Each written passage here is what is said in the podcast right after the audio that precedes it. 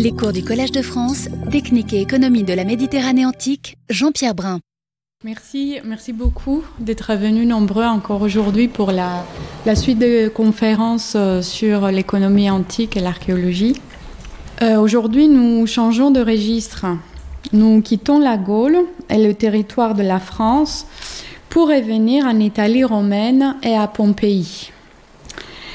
Pour retracer les routes d'échange, de commerce, des lieux de production et de stockage, nous commençons par les débuts, c'est-à-dire par l'étude de la céramique antique qui porte en elle les traces de tous ces chemins de vie humaine, de la matière première jusqu'à la circulation des produits. Aujourd'hui, le moyen de l'archéologue ne cesse pas d'évoluer. Nous utilisons systématiquement des analyses chimiques et minéralogiques, l'archéométrie, les rayons X pour établir par exemple les conditions de cuisson de l'argile et d'autres matières et pour arriver de plus en plus souvent à des restitutions en 3D. Laetitia Cavassa saura nous expliquer par des exemples précis l'usage conforme de ces techniques pour une interprétation juste des données. Laetitia Cavassa est archéologue, spécialiste de la céramique et des grandes productions de potiers à l'époque hellénistique et dans l'Empire romain. Elle étudie également les pigments et les couleurs. Elle a mené de nombreuses études de mobilier. Après un cursus universitaire entre Aix-en-Provence et Naples, elle a intégré le CNRS en 2008 au Centre Jean Bérard à Naples, alors dirigé par Jean-Pierre Brun. En Italie, elle a travaillé sur de nombreux sites comme Cume, Pompéi, Herculanum, Megara Iblea en Sicile. Depuis 2014, elle fait partie du centre Camille Julien à Aix-en-Provence. Elle continue à travailler sur divers sites en Méditerranée, en Corse, en Croatie, en Grèce et ailleurs, et plus particulièrement sur le matériel retrouvé sur les épaves. Depuis quelques années, l'intérêt de Laetitia Cavassa est centré sur les techniques de production de la céramique. Elle a dirigé entre 2012 et 2018 un programme de recherche sur la production céramique à Pompéi avec une grande ouverture vers le monde moderne et contemporain. En 2016, invitée par le professeur Brun, elle présente au Collège de France ses recherches de l'époque sur deux ateliers de pompiers connus à Pompéi, en activité le moment de l'éruption du Vésuve en 79. Cet artisanat de potier fut destiné essentiellement à la consommation locale. Nous croyons donc commencer à bien connaître les sujets, mais la science évolue et l'archéologie n'arrête pas à nous surprendre. Qu'est-ce que ces fouilles peuvent nous apporter plus largement Laetitia Cavassa nous présentera aujourd'hui les derniers résultats de ses recherches. Bah, je vous laisse la parole. Merci. Bonjour, euh, bonjour à tous. Merci beaucoup euh, Jean-Pierre Brun pour cette invitation et Despina également pour l'invitation et l'organisation. Merci beaucoup. Euh, donc du coup, j'étais venue en 2016 présenter les résultats des recherches. On venait de finir les fouilles euh, des deux ateliers de potiers qui fonctionnaient au moment de l'éruption du Vésuve en 79 après Jésus-Christ. Euh, donc aujourd'hui, je, vous représenterai ces données-là en complétant avec les nouveautés, les évolutions des, des, analyses que nous avons effectuées sur ces ateliers. donc voilà, pour vous présenter un peu tous ces résultats. Donc, euh, je, vais vous présenter euh, deux ateliers de potiers euh, qui sont les deux seuls à l'heure actuelle connus pour avoir été en fonction au moment de l'éruption du Vésuve, connus et dégagés. donc, un atelier se situe en ville et l'autre à l'extérieur de la ville. Donc, je reviendrai après sur ces deux, enfin précisément sur les endroits. On va commencer avec le tout premier qui est ici. donc on est directement à l'extérieur de la ville de Pompéi. ici, c'est la porte dite d'Herculanum. Euh, qui sort de la ville et qui mène, pour ceux qui connaissent, à la Villa euh, des Mystères, par exemple. Voilà, donc le premier atelier. Alors cet atelier-là euh, se situe dans un grand complexe sous un portique et c'est un atelier qui a été étudié dans, dans le cadre d'un programme de recherche que nous avions développé avec trois autres collègues, donc Nicolas Montex, Nicolas Lobry et Sandra Zanella. On avait développé un programme sur l'évolution de tout ce secteur et moi, j'avais plus particulièrement en charge l'étude de cet atelier de potier qui se situe à l'extrémité du bâtiment. et donc, je vais vous parler juste de cet atelier dans ce secteur-là. Alors, cet atelier se trouve donc, comme je disais, sous un est précédé d'un long portique de 85 mètres environ, qui donne accès à une quinzaine de boutiques. Donc voilà l'état actuel du secteur. Euh, et la boutique, l'atelier de potier se trouve à l'extrémité euh, septentrionale de ce portique. Alors, à l'heure actuelle, euh, suite aux, fouilles, on sait que l'atelier se développait, sur, occupait au moins trois boutiques, donc qui sont nommées 28, 29 et 30. Euh, je vais ensuite vous présenter les détails de ces trois boutiques. Donc c'est un atelier qui a été dégagé entre le 15 octobre et le 11 novembre 1838. On a quelques données que je vais vous présenter au fur et à mesure. Euh, quelques données avec quelques détails des découvertes, mais qui permettent de reconstruire quand même assez bien toute l'histoire de cet atelier. Donc les fouilles euh, que hum, nous avons euh, réalisées ont été faites entre 2012 et 2016, euh, un peu plus là, de ce que j'avais indiqué en 2014. On a fouillé jusqu'en 2016 à peu près pour certains détails, ce qui nous a permis de reconstituer toute une partie de la chaîne opératoire des ateliers de potier et plus précisément de cet atelier-là. Alors, on est parti euh, du point de départ pour la fouille, donc de la boutique 29, qui est, dès le départ, euh, on le savait, euh, était un atelier de potier par la présence d'un four qui était toujours visible. Alors, hop, qui est dessiné ici. Donc, ça a été le point de départ de la fouille. On est parti de cette boutique 29. Alors, comme je vous disais, on a quelques éléments euh, concernant les dégagements et la découverte de cet atelier. Euh, donc, découvert en octobre 1838. Vous avez ici un extrait euh, des journaux de fouilles de l'époque qui, donc la ligne qui est soulignée, nous précise qu'ils ont trouvé un four pour les terres cuites, pour la céramique, le 15 octobre 1838. Quelques jours après, le 22 octobre, ils précisent qu'ils ont trouvé 30 vases qu'ils appellent pignates de différentes formes et de différentes tailles, dont un possède un long manche. Donc voilà, ce sont les éléments que nous avions au départ. Euh, le four qui était présent et quelques lignes dans les journaux d'inventaire, de, fouilles, pardon, qui nous expliquaient la découverte et qui nous donnaient l'indication d'une production, mais le mot restait énigmatique.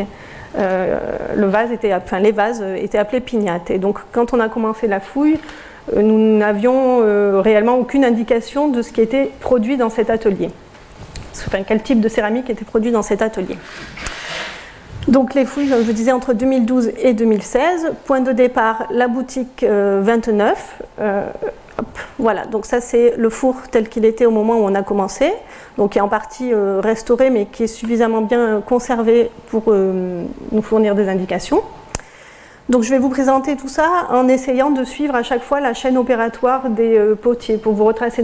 On va euh, se promener entre la boutique 28, 29 et 30 et je vais essayer de ne pas euh, vous perdre en cours de route en, vous expliquant à chaque fois d'où on passe. Donc c'est vraiment euh, on va essayer de, suivre vraiment les étapes, les différentes étapes de travail des potiers à travers les éléments que nous avons retrouvés en fouille.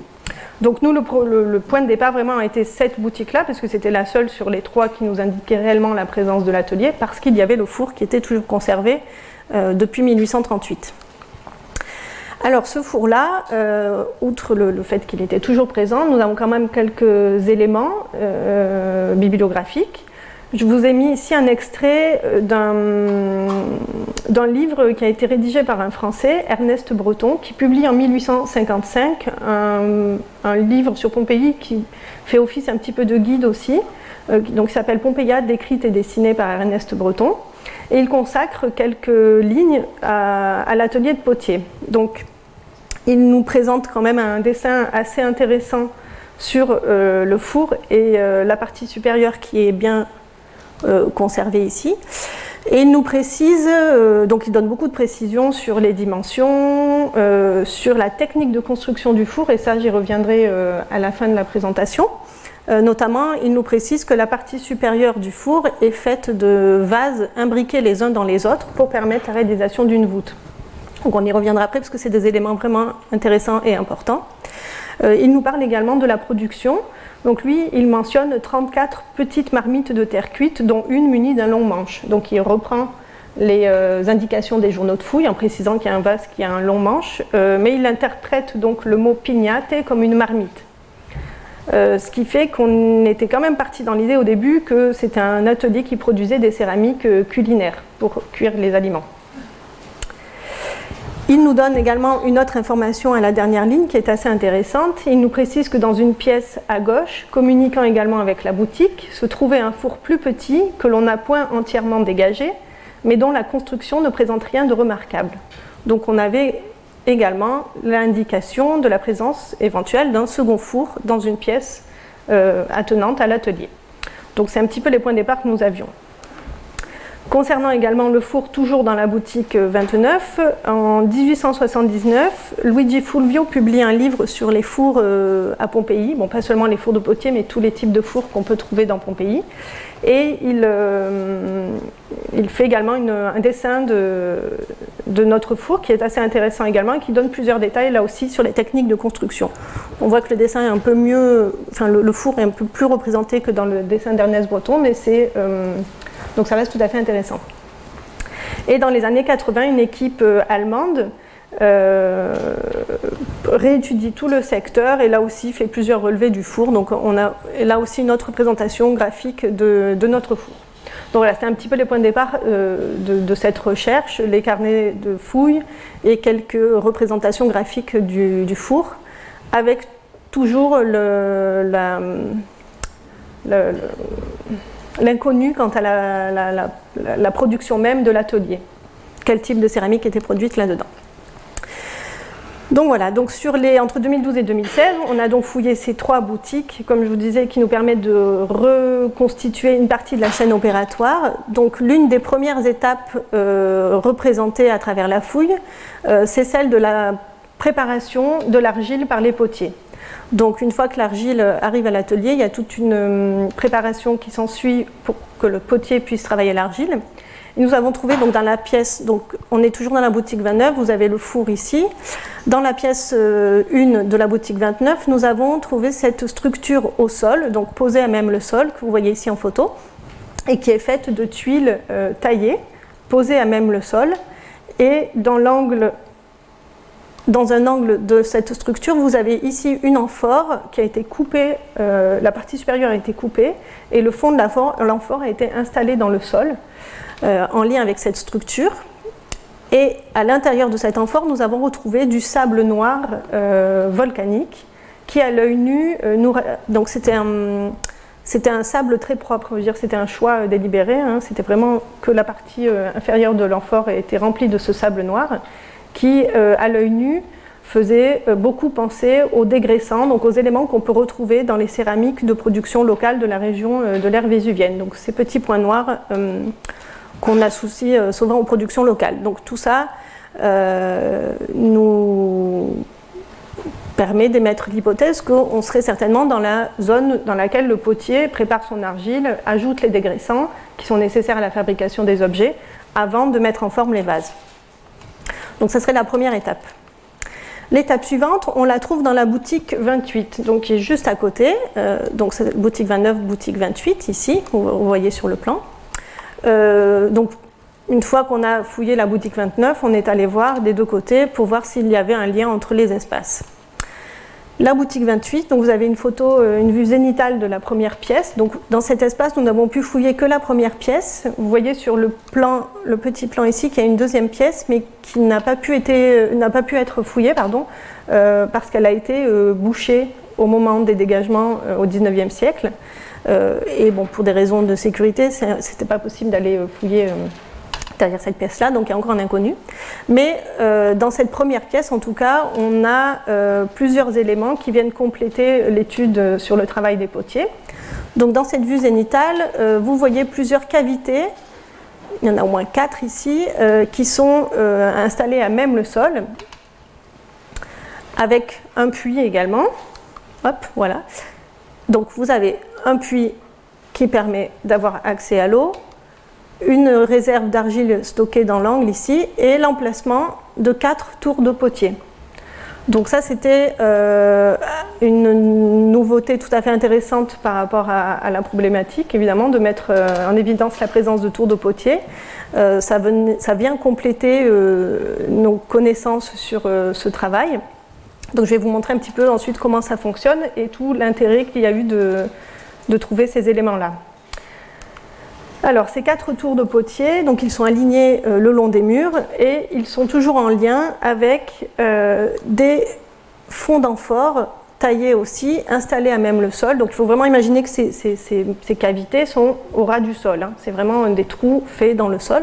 Et à chaque fois, vous avez, enfin au moins pour trois exemplaires, nous avons à chaque fois une réserve, un fond d'amphore euh, qui est à portée de main par rapport au tour de potier et euh, qui euh, sont tout à fait parfaitement installés pour être la réserve d'eau du potier, euh, donc l'eau étant nécessaire au moment où on tourne un vase sur le tour de potier, au moment où on le met en forme.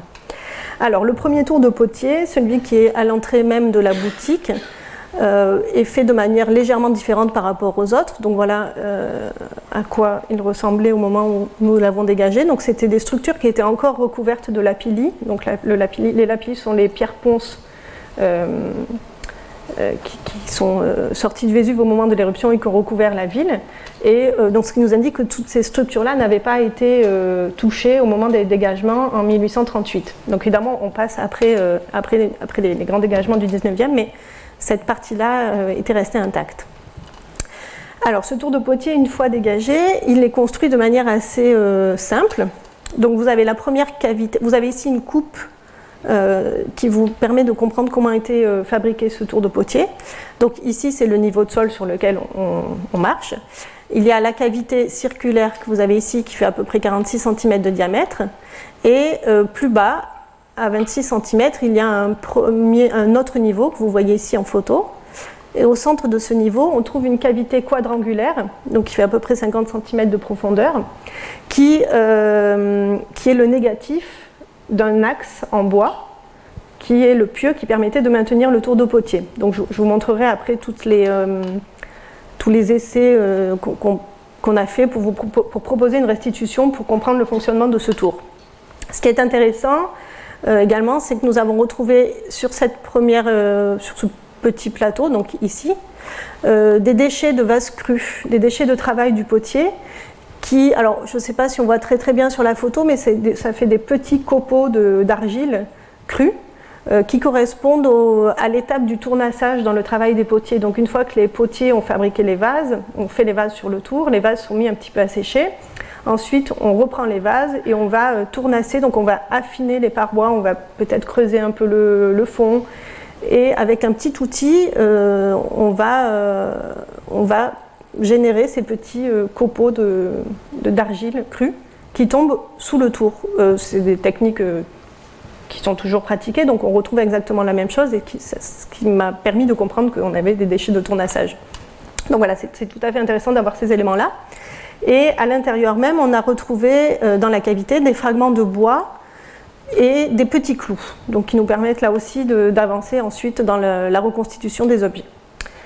Donc ça, c'est le premier type de tour, on va dire. Ensuite, les trois autres tours de la boutique, enfin de l'espace, euh, sont faits de la même manière, c'est-à-dire qu'à chaque fois, on a une cavité euh, en partie supérieure dans le sol qui est, qui est creusée, et au centre, une cavité quadrangulaire les trois autres tours, la, cavité des trois autres tours en fait est réalisée par un fragment d'amphore qui est taillé en partie supérieure et inférieure, qui est inséré et qui permet de maintenir la cavité. Alors, la découverte de ces tours de potier était euh, d'autant plus intéressante à Pompéi que pour l'époque romaine, euh, nous avons actuellement trois représentations euh, graphiques de tours de potier romains et deux proviennent de Pompéi. Donc, il s'agit de ces deux fresques qui ont été retrouvés à Pompéi et qui représentent des potiers en train de travailler sur un tour de potier. Euh, le premier ici, euh, bah vous, voyez, hein, c'est un potier accroupi qui travaille, qui est en train de fabriquer un vase sur un tour qui est au ras du sol, donc qui correspond exactement à ce qu'on a nous. Le deuxième, euh, la deuxième fresque a souvent été discutée parce qu'on trouve que les pieds sont un peu hauts, mais il semblerait que ça soit une pas une maladresse, mais une manière euh, graphique de représenter ces éléments. Mais euh, bon, a priori, ça serait plus à chaque fois des tours au ras du sol. Alors du coup, euh, se pose maintenant la question de savoir ce qu'on fabriquait dans cet atelier. Si on suit les étapes, il y a l'étape de préparation de l'argile, la découverte des tours de potier qui indique l'étape de mise en forme des vases. Maintenant, se posait donc la question de savoir ce qu'on a fabriqué dans cet atelier. Donc si on repart sur les éléments euh, qu'on avait à disposition, donc on avait les sources qui nous mentionnaient euh, plusieurs textes parlaient de la production. Donc un texte mentionnait 382 vases de la même forme, mais sans jamais préciser de quoi il s'agissait. Euh, on a d'autres textes donc, qui parlaient de pignate, 34 marmites, 34 petites marmites dans le texte d'Ernest Breton. On ne savait pas grand-chose au final. À chaque fois, on nous précisait juste qu'il y avait un long manche. Donc au départ, on a pensé qu'il pouvait s'agir de poils euh, en céramique avec un manche. Euh, dans la description, c'est des éléments qu'on connaît pour cette période-là. Et euh, le mot pignate a été discuté parce que dans l'italien du 19e siècle, ça peut être différentes choses. Dans les pouilles, par exemple, cette cruche est appelée pignate. Donc c'était des éléments différents qui parlaient soit de cruches, soit de, de vases à cuire, donc on ne savait pas exactement de quoi il s'agissait. Donc c'était un petit peu l'inconnu au départ. La réponse est arrivée euh, assez rapidement. Dès les premiers jours, en fait, on est tombé sur ce niveau ici, qui est juste, vous voyez, on est reparti dans la boutique 29. On est à côté du four et euh, nous avons découvert ici des vases crus en train de sécher. Dans l'étape de fabrication de la céramique, donc le potier, une fois qu'il fabrique les vases sur le tour, va une fois qu'ils sont finis, euh, qu'ils sont décorés, qu'on a fait tous les détails du bord, de l'anse, etc. Par exemple, on va euh, déposer les vases dans un endroit pour que les vases sèchent, puisque pour travailler l'argile, le potier a toujours besoin d'eau. Là, il faut un petit peu faire évaporer l'eau euh, avant de les mettre à cuire. Donc, ça fait partie du processus. Donc, dans cet atelier, euh, une des zones de séchage de la céramique euh, s'est retrouvée juste à côté du four que vous trouvez ici. On a retrouvé cet espace qui était préservé, qui n'avait pas été nettoyé et fouillé par les fouilleurs du 19e siècle, qui était encore recouvert de lapilli. Et nous avons trouvé une dizaine de petits vases. Donc, vous les distinguez ici, ces petites formes sphériques euh, qui étaient posés à même le sol. Donc ce sont des vases qui étaient en train de sécher. Alors le mieux conservé, c'est celui-ci. Il n'est pas entièrement bien conservé, mais suffisamment pour nous permettre de comprendre de quoi il s'agit. Euh, donc c'était des petits gobelets. Euh, je vais vous montrer les, détails juste après. et donc cette, phase de séchage, disons, on en a retrouvé un autre. On est reparti cette fois-ci dans la boutique 28 si je ne vous ai pas perdu, on fait des allers-retours. Euh, on a également là aussi un espace de séchage, mais comme vous le voyez, c'était euh, moins bien conservé. Là, les vases sont un peu plus écrasés. Et là, bon, on ne le voit pas du tout, mais il faut juste me croire, mais c'était un manche de vase cru qui était écrasé et en train de sécher. Mais donc tout ça mis ensemble, ça nous permet de comprendre ce qui était fabriqué dans cet atelier-là, au moins au moment de l'éruption du Vésuve. Euh, donc vous avez ici le vase cru, qui est suffisamment bien conservé pour nous faire comprendre qu'il s'agissait de gobelets, euh, pour boire. Euh, donc on appelle ça des gobelets en parois fines, euh, dont la forme est bien connue à Pompéi et ailleurs, mais c'est une forme qui est bien diffusée à Pompéi au, moment de l'éruption du Vésuve. On en trouve beaucoup dans toute la ville. donc, et le vase cuit ressemble à ça. donc, c'est des formes sphériques avec des décorations dites ogiyoshi, donc des petites incisions, le tout étant recouvert d'un engobe. Donc c'est ce que vous avez ici, on voit la décoration et euh, l'engobe de couleur un peu euh, ocre. Alors voilà, comme je disais, c'est des formes qui sont euh, assez répandues dans toute la ville. On a plusieurs modules de, table, de taille, pardon. on en retrouve assez fréquemment sur le site. Donc c'est une forme très très diffusée et qui était donc produite dans cet atelier au moment de l'éruption. La petite variante, qui est intéressante quand on repense aux, aux journaux de fouilles que je vous ai présentés juste avant, qui mentionnait euh, la présence de vases avec un manche, un long manche. Cet exemplaire-là, euh, c'est le seul qui est euh, conservé dans les réserves du musée de Naples, qui provient de Pompéi, qui pourrait peut-être provenir de l'atelier, mais qui est donc une variante du vase cru que je vous ai montré, avec un long manche, effectivement. Et donc, tout ça mis ensemble, on retombe sur nos pieds, disons, sur les indications des journaux de fouilles que nous avions. Donc, les pignates sont des vases des gobelets à parois fines qui servaient donc à boire, euh, dont une variante avec ce manche-là. Donc évidemment, ça c'est la, pièce unique, disons, retrouvée au musée de Naples, mais du coup, nous, dans les fouilles de cet atelier, on a retrouvé beaucoup d'exemplaires de ces petits manches, et donc ce qui nous permet de proposer cette production pour, au moment de l'éruption du Vésuve faite dans cet atelier-là. Donc c'est un atelier au final qui fabriquait des gobelets à parois fines, des gobelets à boire, pour boire. Euh, pour boire. Donc on a continué euh, les fouilles dans, ce secteur-là euh, en repartant des indications fournies par Ernest Breton également, qui, je ne sais pas si vous vous rappelez, au début nous mentionnait la présence d'un deuxième four dans une boutique à gauche de l'atelier, qui est un four qui n'avait pas été totalement fouillé et qui était moins bien construit. Donc nous sommes allés voir dans la boutique 30 juste à côté. Alors c'est une boutique qui a un petit peu souffert parce que toute la ville de Pompéi, euh, il y a eu beaucoup de bombardements et notamment en 1943, euh, plusieurs bombes sont tombées sur Pompéi et le secteur euh, dans lequel on a travaillé également a souffert de ces bombardements. Voilà, bon, vous voyez ici, vous distinguez, bon, c'est pas notre boutique, c'est juste à côté, mais vous distinguez ici une des arches du portique et la façade d'une boutique. Euh, donc plusieurs euh, bombes sont tombées sur le secteur. Une bombe est tombée sur la boutique 30 euh, qui, bah, qui, a assez souffert du coup au moment des bombardements. Et donc voilà, c'était l'état quand on a commencé et quand on est allé voir vérifier les hypothèses d'Ernest Breton. Donc effectivement, il avait raison, il y avait un deuxième four qui est ici, donc la boutique 30 est juste là. Ça c'est la pièce 1 où il y avait la structure au sol qui permettait de préparer l'argile. Donc vous avez ici les restes d'un four de potier, alors qui est euh, moins bien conservé que l'autre four, vous verrez. Euh, on a en fait ici que la partie inférieure du four, ce qu'on appelle la chambre de combustion, donc l'endroit où on va mettre le combustible, et on peut voir ici des départs de l'arche qui permettait de maintenir la sole, la sole étant la partie sur laquelle on va poser les vases à cuire. Donc ce four est beaucoup plus petit, comme il le disait. Il est moins bien construit, effectivement. Dans les détails de construction, on a retrouvé des fragments de céramique, des bouts d'amphores utilisés pour la construction même de l'atelier, du four, pardon. Et ce qui est intéressant, par, contre, c'est ce que nous avons, nous avons trouvé des vases euh, creux, et des fragments de vase utilisés pour fabriquer la voûte de la partie supérieure du four. J'y reviendrai après pour vous montrer un petit peu à quoi ça, pouvait ressembler. Euh, donc ce four-là a, bien souffert, mais euh, fonctionnait au moment de l'éruption du Vésuve. Le deuxième four qui fonctionnait au moment de l'éruption, c'est celui-ci, c'était le point de départ de notre euh, fouille. Donc on est reparti dans la boutique 29. On est juste ici.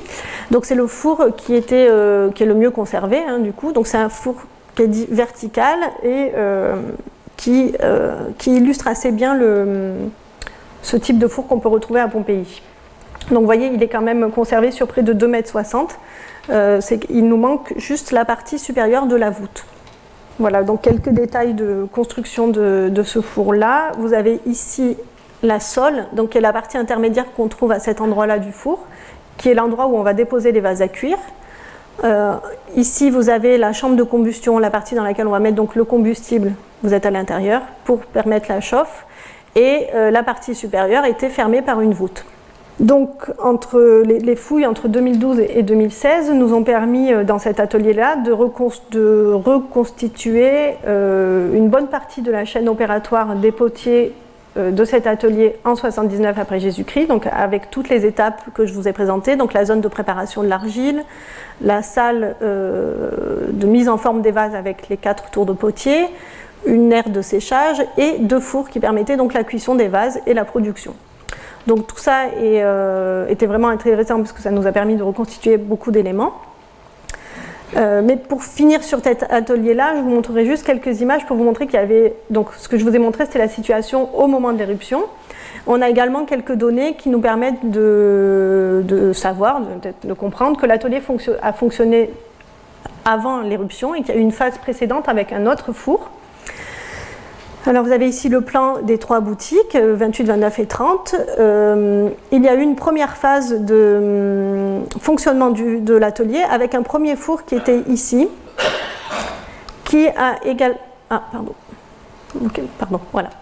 Vous avez donc une photo zénitale de ce four, euh, là aussi qui est très arasé. Hein. On n'a que la chambre de combustion là aussi et la rase à peine des murs. et les restes de cendres de cuisson de, ce four qui a fonctionné donc dans une phase précédente. Ce four a également cuit des productions de parois fines aussi, donc toujours des petits gobelets de forme et de type différents, mais on est dans un atelier qui, euh, tout au long de son, fonctionnement, n'a produit que des petits gobelets, que des petits vases à boire. Voilà, et donc cette production est illustrée aussi par une, grosse fosse que nous avions ici, qui, illustre l'abandon de cette première phase de l'atelier, mais qui nous permet d'avoir des données plus complémentaires sur les types de vases qui ont été produits. Euh, donc voilà, une variété euh, de gobelets. Ici, sont des gobelets qu'on appelle à décor sablé, donc l'extérieur est recouvert de sable. Euh, et puis des gobelets un peu plus fins qu'on appelle à coquille d'œuf, donc avec des parois très très fines, d'où le nom coquille d'œuf. Voilà, donc un atelier qui a produit tout au long de son occupation, de son utilisation, des gobelets de différentes formes et des gobelets à boire. Donc le deuxième atelier euh, que nous avons fouillé, nous l'avons appelé euh, atelier de Porta Nocera puisqu'il se situe en ville à côté de la porte de Nocera, donc juste ici. Donc là c'est un atelier qui avait une histoire un peu différente euh, du premier atelier que nous avions fouillé, une histoire liée aux fouilles, au dégagement. C'est un atelier qui a été dégagé dans les années 1960, donc nous avions beaucoup plus de données au niveau des des journaux euh, de fouilles. Il y avait beaucoup plus de détails que le premier atelier. Euh, nous savions dès le départ ce que cet atelier avait produit, donc là la problématique était un peu différente. C'était faire d'autres fouilles dans cet atelier. le but étant d'essayer de compléter les données au niveau de la chaîne opératoire, voir si on pouvait retrouver d'autres éléments pour compléter l'histoire, un peu comme on avait fait dans le premier atelier. Alors l'atelier se situe ici aux portes 2 et 3. Donc on a un ensemble de 3-4 espaces euh, qui étaient occupés au moment de l'éruption du Vésuve. C'est un atelier, comme je vous disais, qui a une histoire différente, qui est installé euh, dans une domus qui était beaucoup plus grande à l'époque. Il y a eu toute une histoire euh, d'évolution du bâti de cet endroit-là. Et la dernière phase d'occupation de ce secteur a donc été l'installation de cet atelier. Donc vous avez ici une vue euh, photogrammétrique de l'atelier tel qu'il était en 2016 quand on l'a fouillé. Euh, je vous montrerai ensuite plus de détails euh, plus précis à la fin pour vous montrer un petit peu ce qu'on est arrivé à faire avec la photogrammétrie qui nous permet de, faire une immersion plus profonde dans, dans cet espace. Alors cet atelier, comme je vous disais, a été dégagé dans les années 60 et produisait des lampes à huile on le sait puisque ils ont retrouvé au moment des dégagements, on les voit ici dans la partie inférieure du four, 61 lampes et 24 moules qui sont toujours euh, euh, bien conservés, qui nous permettent d'avoir une bonne vision de ce qui était produit. Donc des lampes, je vous montrerai de différentes formes avec des motifs iconographiques variés.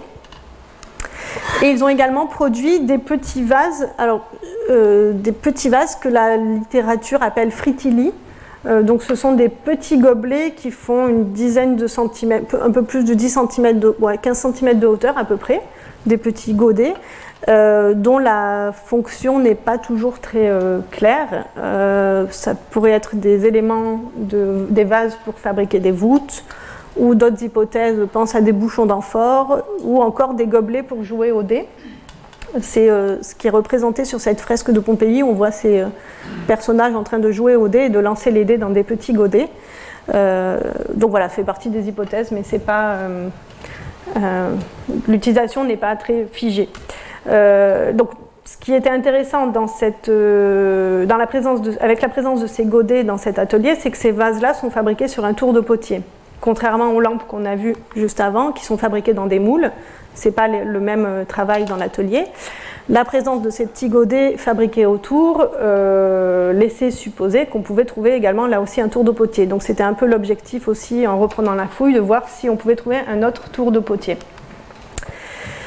Donc les fouilles, là, nous les avons réalisées entre 2016 et 2017. Euh, là aussi, nous pouvons reconstituer plusieurs étapes de, de travail des, potiers. Donc dans la première pièce ici, bon, c'est la pièce, c'est la, la, pièce pardon, principale de travail de cet atelier-là. C'est cette grande pièce ici où on retrouve plusieurs éléments. Alors bon, tout d'abord, nous avions un niveau d'argile crue qui a été retrouvé euh, en place. Donc je vous expliquerai après euh, l'intérêt de cette découverte aussi. Dans la pièce à côté, nous avons un bassin alors, qui a été beaucoup restauré, qui pourrait être un bassin de lavage de l'argile. là aussi, quand l'argile est prélevée dans des carrières d'argile, il y a toute une phase de lavage qui est importante avant son utilisation. Et donc les argiles sont mises à être nettoyées dans de l'eau, etc. Donc ça pourrait être un bassin euh, de lavage de l'argile. L'étape suivante, donc, c'était celle qu'on cherchait, la découverte d'un autre tour de potier que vous voyez ici au premier plan, qui est ici, et qui est fait exactement de la même manière que les précédents tours que nous avions trouvés dans l'autre atelier. Donc une hum, panse d'amphore coupée en deux, installée dans le sol pour maintenir la cavité, et au centre, à chaque fois, euh, une cavité quadrangulaire, profonde là aussi de 50 cm à peu près. Donc, dans cet atelier, euh, il y a également deux fours. Le premier, donc, qui a été. Euh, vous avez des images au moment de la découverte de ce four qui ressemble beaucoup au four que nous avons dans le précédent atelier. Donc, c'est toujours un four vertical. Il fait pareil à peu près 2,50 m de hauteur. Il manque là aussi la partie euh, voûtée euh, de la partie supérieure du four, mais euh, vous verrez, on a d'autres petits éléments là qui vont nous permettre de, comprendre un peu comment ça fonctionne. Et il y avait également un petit four, beaucoup plus petit, hein, il fait 1,50 m de haut, circulaire, et qui a été retrouvé dans l'angle de la pièce. Donc cet atelier, comme je vous disais, fabriquait des lampes à huile et des petits euh, godets. Vous avez ici euh, sur cette planche hum, les cinq principaux types de lampes euh, fabriquées dans cet atelier, avec des lampes particulières. Bon, c'est des lampes qui sont assez communes, avec des, hum, hum, décorations iconographiques qui peuvent être des animaux, des décorations mythologiques ou des petits euh, amours ailés qui portent des paniers, par exemple. Et il y a une variante avec ces euh, lampes à double bec avec une suspension centrale. Donc il y a une petite, une petite préhension au milieu qui permettait en fait de suspendre les lampes et d'avoir un éclairage des deux côtés. Donc euh, ces deux ateliers, en fait, qui fonctionnaient en 79, offrent deux images à la fois différentes et complémentaires pour euh, nous apporter des informations sur le travail des potiers au moment de l'éruption du Vésuve. Donc on a un premier atelier hors de la ville qui, euh, fabriquait euh, des, petits vases, des petits gobelets à boire, avec différentes étapes de représentation du travail. Donc on a une zone de travail de l'argile, les vases crus, les tours, les fours, les dépotoirs. On a un deuxième atelier qui a une durée de vie euh, plus courte en ville, donc qui fabriquait des lampes et des petits godets, où on retrouve là aussi un tour de four, un bassin de lavage des argiles. Euh, donc ces données qui sont intéressantes et mises ensemble euh, permettent de, comprendre un petit, peu mieux le fonctionnement des ateliers, c'est ce que je vais vous montrer. Mais ce qui était important aussi, c'est que ces ateliers, ben, comme Despina le, disait, en introduction, on euh, produit des, euh, vases et des objets qui étaient destinés à un marché euh, local pour Pompéi et son territoire proche. Ce pas des ateliers qui fabriquaient des amphores ou ce genre d'objets. Alors justement, maintenant, j'ai essayé de voir un peu tout ce que ces informations mises ensemble pouvaient nous apporter sur le hum, travail des potiers au moment de l'éruption du Vésuve, donc une synthèse un petit peu sur tous ces acquis, accompagnée d'analyses réalisées par des spécialistes.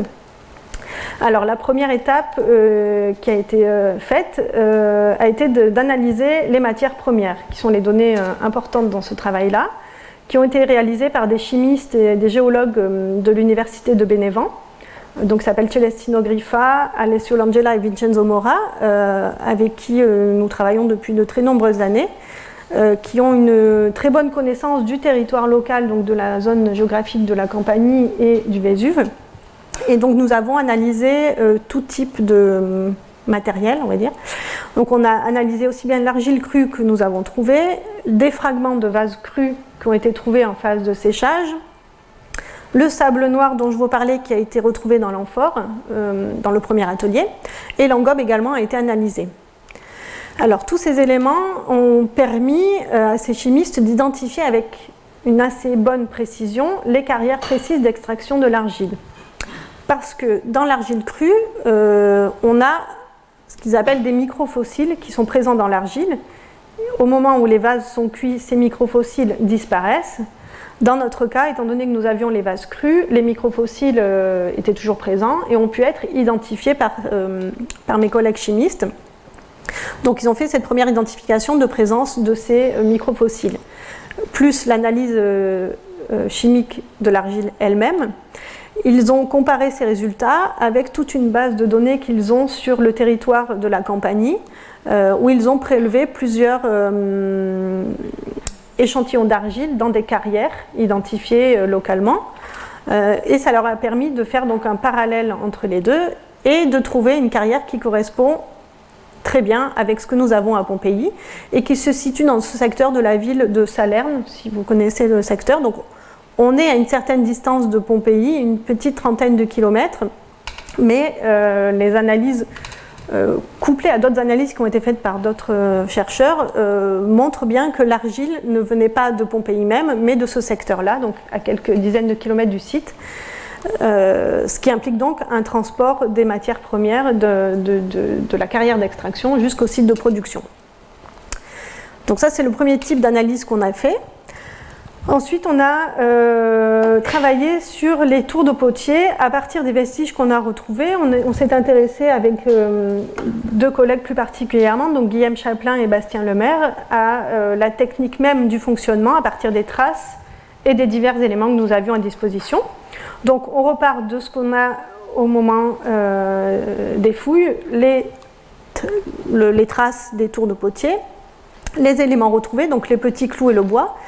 Et plus particulièrement, nous avons retrouvé dans l'atelier, euh, le deuxième atelier, celui qui produisait les lampes à huile et les petits godets, on a retrouvé dans la fouille, au moment de la fouille du tour, un clou un peu plus grand que les autres et euh, un galet avec une cavité circulaire. Alors ce clou, si on regarde attentivement, on voit qu'il n'y a que la partie inférieure qui, qui contient encore des restes de bois. Ce qui implique que la partie inférieure était fiché dans du bois et la partie supérieure était à l'air libre, quand on voit la différence entre les deux. Le diamètre de la tête de clou que vous avez ici correspond parfaitement au diamètre euh, de la cavité du galet. Et ces deux éléments euh, entrent bien dans la hum, composition, dans le fonctionnement du tour de potier. Je vais vous montrer par la suite.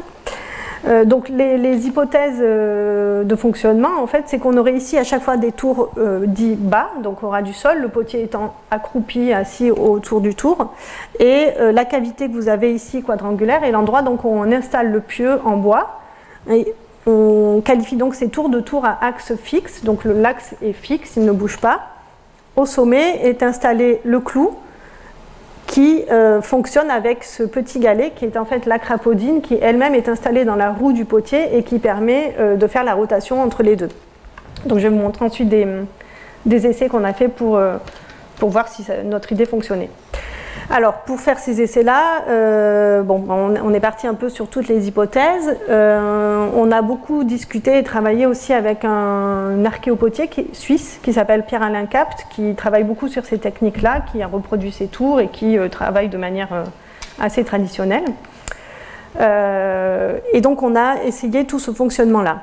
Alors, on est reparti donc de tous les éléments, toutes les dimensions que nous avions à disposition, tous les détails nous pouvions. On a tout mis ensemble. On a euh, reproduit un clou à l'identique de, ce qu'on avait trouvé. Donc ça, c'est la découverte de Pompéi. On a pris un galet et on a fait des tests. Voilà, donc avec Guillaume Chaplin et Bastien Lemaire. Donc on a détaillé les différentes étapes euh, hypothétiques où on pensait euh, voir enfin, de, quelle manière ça pouvait fonctionner. On a fait des essais jusqu'à reproduire et installer la tour, le tour, la girelle, donc la roue, euh, voir si ça tournait. Donc le premier essai était plus ou moins concluant, c'est-à-dire que ça tournait, mais ça tournait pas assez longtemps euh, et c'était euh, bon, c'était pas un bon essai totalement positif, mais bon, on est parti au début avec du pain parce que c'est ce qu'on avait sous la main et on n'avait pas encore les résultats d'analyse des restes de bois. Donc c'est une roue qui fait 58 cm de diamètre, qui est pas très épaisse, 6, 6 cm et qui fait 7 kg de, en poids. Ça, le poids, c'était une donnée qui nous manquait aussi parce qu'on n'a pas souvent euh, retrouvé des, des pour avoir une idée du poids, parce que c'est quand même assez important pour la vitesse de rotation. On a fait un deuxième essai avec du chêne cette fois, donc on a, a suivi le même protocole, on a juste changé de bois, ce qui était un peu plus dense et un peu plus lourd. Donc on arrive à 8, 11 kg, la roue un peu plus épaisse, mais ça tourne beaucoup mieux on arrive à faire un vase, euh, un vase, on arrive à faire quelque chose. c'est pas, voilà, euh, je suis pas potière, donc c'était pas, l'essai n'est pas assez concluant dans le sens où il nous manque la dimension humaine et qu'il faudrait qu'un potier euh, qui, connaisse son métier essaye. Mais en tout cas, l'essai de base était vraiment de voir si le, fonctionnement entre le clou et la crapaudine c'était fonctionnel, hein, si ça permettait la rotation, parce que c'était un peu l'idée de base. Donc nous, voilà comment on interprète la découverte du clou et de la crapaudine. Le clou installé dans le pieu et la crapaudine installée dans la, dans la girelle, et le tout euh, permettant la rotation. Donc là-dessus, ça fonctionne assez bien. Il manque juste quelques petits euh, paramètres. Le troisième point qu'on a essayé de développer un petit peu, c'était les techniques de construction des fours. Parce que c'est des fours, donc je vous disais, qui sont verticaux, qui sont construits euh, ben, on appelle ça des fours permanents, à voûte permanente, parce que la voûte est construite. Euh, contrairement à certains endroits, à certains ateliers où, les voûtes ne sont pas construites euh, en dur, disons, et où à chaque cuisson, les objets sont posés sur la sole et on recouvre avec des fragments d'amphore, de l'argile crue qui, se durcit au moment de la cuisson et qui est, détruite à, la fin de la cuisson. Nous, dans notre cas, c'est des fours qui sont euh, permanents et qui sont, dont la voûte est construite et reste comme ça tout le temps. Donc on est parti des trois fours euh, de forme quadrangulaire qu'on avait et on a pris là aussi tous les éléments, donc les dimensions, tous les éléments que nous avions à disposition pour comprendre la fabrication de la partie supérieure, puisque en repartant des textes, euh, vous vous souvenez au début, Ernest Breton nous expliquait que euh, la voûte du four était faite de vases imbriqués les uns dans les autres. Donc on est reparti un petit peu de tout ça. En Prenant comme premier exemple le petit four, celui qui avait été euh, abîmé euh, par les bombardements en 1943. Euh, on est reparti de ce qu'on avait retrouvé nous en fouille, donc ces petits vases comme des sortes d'anneaux, hein, c'est creux. Et ici vous avez des vases en céramique qui ont été, c'est des formes typiques à Pompéi qu'on retrouve beaucoup en circulation dans la ville, qui ont été réutilisés ici pour fabriquer la voûte. Et tout ceci était mis en lien avec ce dessin euh, de Joseph Durme, qui publie en 1905 un livre sur les techniques de construction des Romains, et qui, euh, par chance, euh, est passé à Pompéi avant les bombardements et a vu ce petit four en question qui nous fait un schéma avec les dimensions et surtout nous précise la technique de construction de la voûte. Les dessins des vases correspondant à la forme que nous avons nous retrouvée en fouille après bombardement. Donc.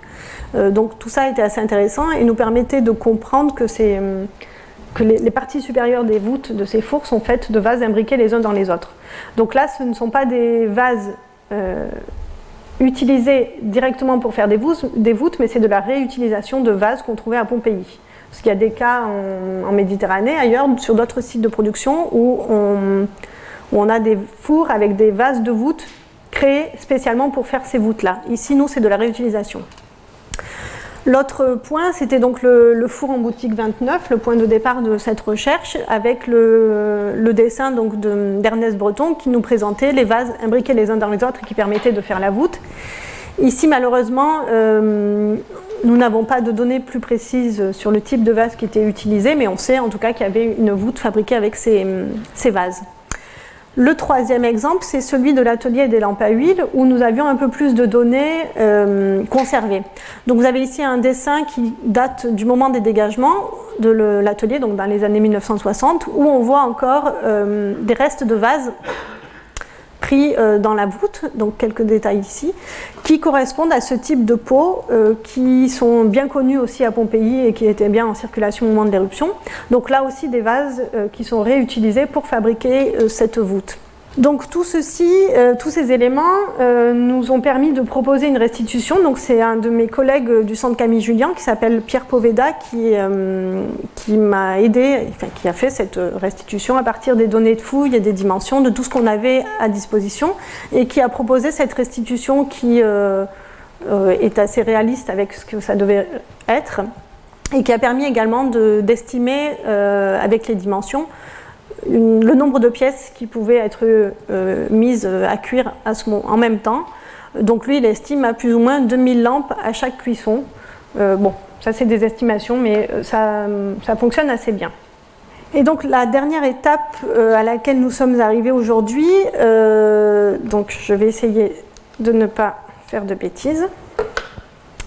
Pardon, je, avec un graphiste euh, spécialiste de ce genre de données qui, s'appelle Fabrice Paul, qui était venu sur la fouille en 2016 au moment où on, fouillait le deuxième atelier, donc celui qui est en ville et qui fabriquait des lampes à huile. Il était venu euh, sur le site et avait réalisé une photogrammétrie de l'ensemble du site.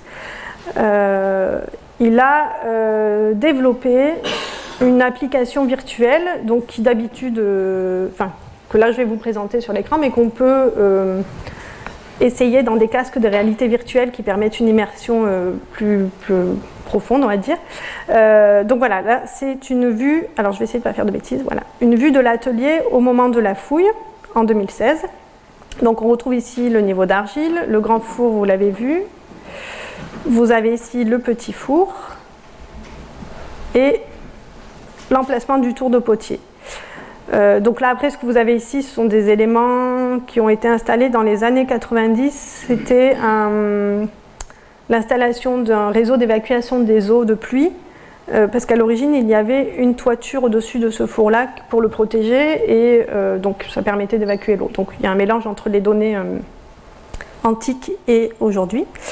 Et donc cette application permet de remonter le temps petit à petit et de voir les différentes étapes de reconstitution de l'atelier tel qu'on suppose qu'il fonctionnait.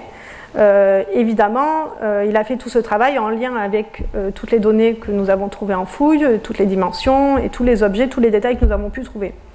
Donc on retrouve ici un puits, le four donc, qui est en train de reprendre vie petit à petit avec les vases qui permettaient de faire la voûte. Donc là, nous avons installé la, zone de travail du potier puisqu'il y avait l'argile ici le petit four qui reprend vie également et le tour de potier euh, qui est reconstruit euh, tel qu'on pense qu'il fonctionnait. Alors, si je vais par là, je vais vous montrer quelques détails aussi du tour. Donc à chaque fois, euh, il y a des petites vignettes qui s'ouvrent où on peut avoir des explications.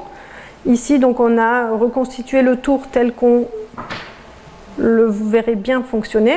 Donc vous avez du coup la coupe de la cavité avec l'amphore, le, pieu et la reconstitution avec l'emplacement du clou, la girelle telle qu'on la voit, avec l'installation de la crapaudine qui était déjà installée dans la girelle et le tout euh, qui permettait de faire la rotation.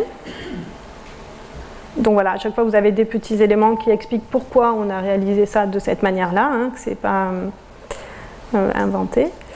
Et euh, donc si on retourne voir le four, il continue, donc il est en phase de construction, en phase d'utilisation avec les lampes qui sont mises à cuire, le combustible, les briques prêtes à être utilisées pour fermer le four. Et voilà, la fermeture du four qu'on imagine, euh, parce que on n'imagine pas, mais c'est une des idées, c'est que la fermeture de cette partie-là est importante pour la cuisson, et certainement elle se faisait avec des briques euh, installées, scellées avec de l'argile crue qui durcit pour la cuisson, et ensuite on ne démonte que cette partie-là une fois que la cuisson est terminée. C'est ce qu'on voit dans d'autres euh, endroits, même actuellement, avec des, fours qui utilisent des techniques traditionnelles. Et vous avez ici par exemple la table de travail où on peut retrouver euh, les pains d'argile prêts à être utilisés et surtout le moule de la lampe à huile avec le fonctionnement qui indique comment fonctionner. Donc c'est des moules qu'on appelle bivalves. voilà. Avec euh, la partie inférieure qui permet donc de mouler la partie inférieure de la lampe et la partie supérieure. Et vous voyez ici des petites encoches. Donc tout ça a été réalisé à partir de la photogrammétrie et des photos qu'on a réalisées des lampes. Des objets qui permettent de comprendre comment, euh, comment ça fonctionnait. Voilà. Donc normalement il y a un peu de son aussi, on peut entendre le crépitement des flammes, ce genre de, de détails, parce que quand on a les casques, ça donne une autre impression et euh, on, est, on est plongé dedans quand même. Donc voilà pour la visite virtuelle et pour la présentation. Je vous remercie. Merci de votre attention. Retrouvez tous les contenus du Collège de France sur www.colège-2-france.fr.